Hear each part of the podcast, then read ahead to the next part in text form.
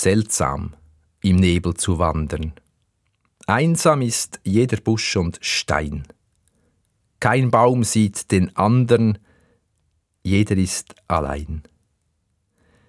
Liebe Hörerinnen und Hörer, ist es wirklich so, wie Hermann Hesse dichtet, seltsam im Nebel zu wandern? Ich habe letzten Sonntag einen Selbstversuch gemacht. Unterwegs fiel mir Folgendes auf. Die Steine sind rutschig. Statt Fernsicht gibt es nur Nahsicht. So habe ich viel intensiver wahrgenommen, wie die Baumrinden aussehen, wie sie gemustert sind. Oder auch die Kuhglocken hörte ich deutlicher als sonst. Insgesamt schien mir, dass sich das Leben im Nebel verlangsamt und dass die Sinne im Nebel geschärft werden. Ich erinnere mich an eine Fahrt mit den Skiern durch stockdichten Nebel. Da wusste ich plötzlich nicht einmal mehr, ob ich jetzt bergauf oder bergab fahre. Das war sehr seltsam. Hermann Hesse beginnt mit seinem Gedicht in der Natur, in der äußeren Welt. Aber eigentlich geht es ihm um die innere Welt, um unsere Seelenlandschaft. Da legt sich plötzlich Nebel drauf. Sichtverlust, Orientierungsverlust, ein Gefühl von Verlorenheit. Jeder ist allein. Dann erinnert sich Hesse, wie es war, bevor er auf seiner Lebenswanderung in den Nebel geriet. Voll von Freunden war mir die Welt, als noch mein Leben Licht war. Nun, da der Nebel fällt, ist keiner mehr sichtbar. Das Gedicht passt zur Stimmung des heutigen Sonntags. Es ist der letzte Sonntag in unserem Kirchenjahr. Das ist in der reformierten Tradition der Toten- und Ewigkeitssonntag. In jeder reformierten Kirche, in der heute Gottesdienst gefeiert wird, denken die Versammelten an die Verstorbenen, an Ehepartner, Mütter, Väter, Geschwister, Kinder, Freundinnen, Nachbarn, die nicht mehr sind. Auch die eigene Endlichkeit rückt damit ins Blickfeld. Ein Verlust, das eigene Ende, plötzlich legt sich Nebel auf mein Leben. Manchmal passiert dann, was einem in der Natur passiert, Nahsicht statt Fernsicht zum Beispiel. In Trauergesprächen erlebe ich oft, dass die Schilderung des Sterbeprozesses sehr viel Raum einnimmt. Das ist gut so, das ist das, was den Angehörigen in diesem Moment am nächsten ist. Später, in der Trauerfeier, versuche ich, diesen Blick auf das Naheliegende wieder etwas zu weiten, in die Vergangenheit, wenn wir auf ein Leben zurückschauen, in die Zukunft, wenn wir vorsichtig erkunden, wie Worte aus der Bibel den Nebel lichten könnten. Ein starkes Motiv in Hesses Gedicht ist die Einsamkeit. Auch die gehört zum Verlust. Da fehlt plötzlich jemand, mit dem man ein kleineres oder auch ein großes Stück Leben geteilt hat. Einsamkeit hat allerdings noch viel mehr Gesichter. Jede dritte Person in der Schweiz fühle sich einsam, hieß es letzthin in einem Artikel auf SRF Online. Jede dritte. Im Artikel erzählt zum Beispiel einer, dass all seine Freunde mittlerweile Familie gegründet hätten. Deshalb fühle er sich einsam. Was tun an den Wochenenden, was tun in den Ferien, das sei jetzt bei den anderen Familienzeit. Voll von Freunden war mir die Welt, als noch mein Leben Licht war. Nun, da der Nebel fällt, ist keiner mehr sichtbar.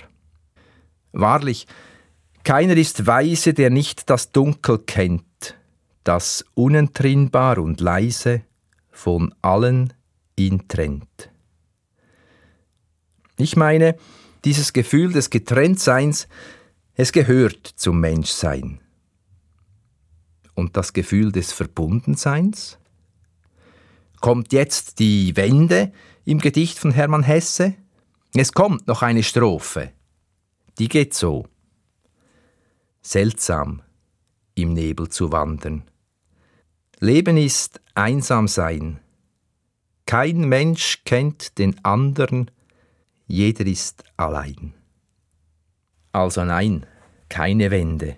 Das Gedicht endet kompromisslos, radikal, jeder ist allein. Nun möchte ich Sie, liebe Hörerinnen und Hörer, nicht einfach mit einem Jeder und jede ist allein in die neue Woche schicken, sondern drei kurze biblische Echos dazugeben.